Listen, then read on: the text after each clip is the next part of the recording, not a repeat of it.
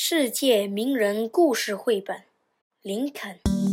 年轻时的林肯很早就离家外出工作。有一次，他和伙伴阿伦送一批货物到美国南方的一个大商港纽奥良。做完了工，他俩就在港口闲逛。忽然，人群中起了一阵骚动。只见有人挥着鞭子，吆喝着，驱赶着十来个衣衫褴褛的黑人穿过人群，向一处市场走去。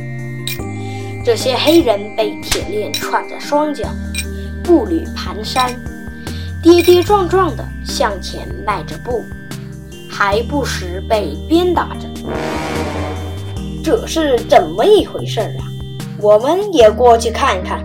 两人就跟在后面来到市场的一角，黑人们被赶上了一个平台，一个白人挥着鞭子站在他们前面，大声向台下的人们叫道：“这是今天刚从非洲来的一批货，瞧，有男有女，有壮有少，货真价实，不要错过机会呀！”先是一个强壮的黑人青年被拉了出来，被台下一个白人用八十元买了去。第二个被拍卖的是个中年黑妇，台上白人用手捏着他的手臂和大腿，奸笑着说：“别看他上了些年纪，瞧，还能干活的，底价五十元，谁要？”气愤填膺，怎能把人当牲畜般对待？是谁给他们的权利？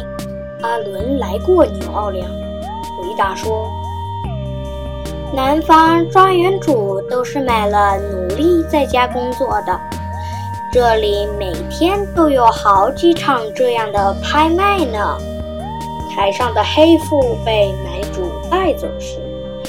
一个十来岁的女孩扑到他怀里，哭着不让他走，但是母女俩硬是被分开了。林肯再也看不下去了，拉着阿伦回头就走。那天拍卖黑奴的景象深深震撼了林肯。他对阿伦说：“这种不公平、不道德的奴隶制度应该取消。”所有人都是生来平等的，人人都应享受自由平等的生存权利。你说的话都是对的，但是我们能做些什么呢？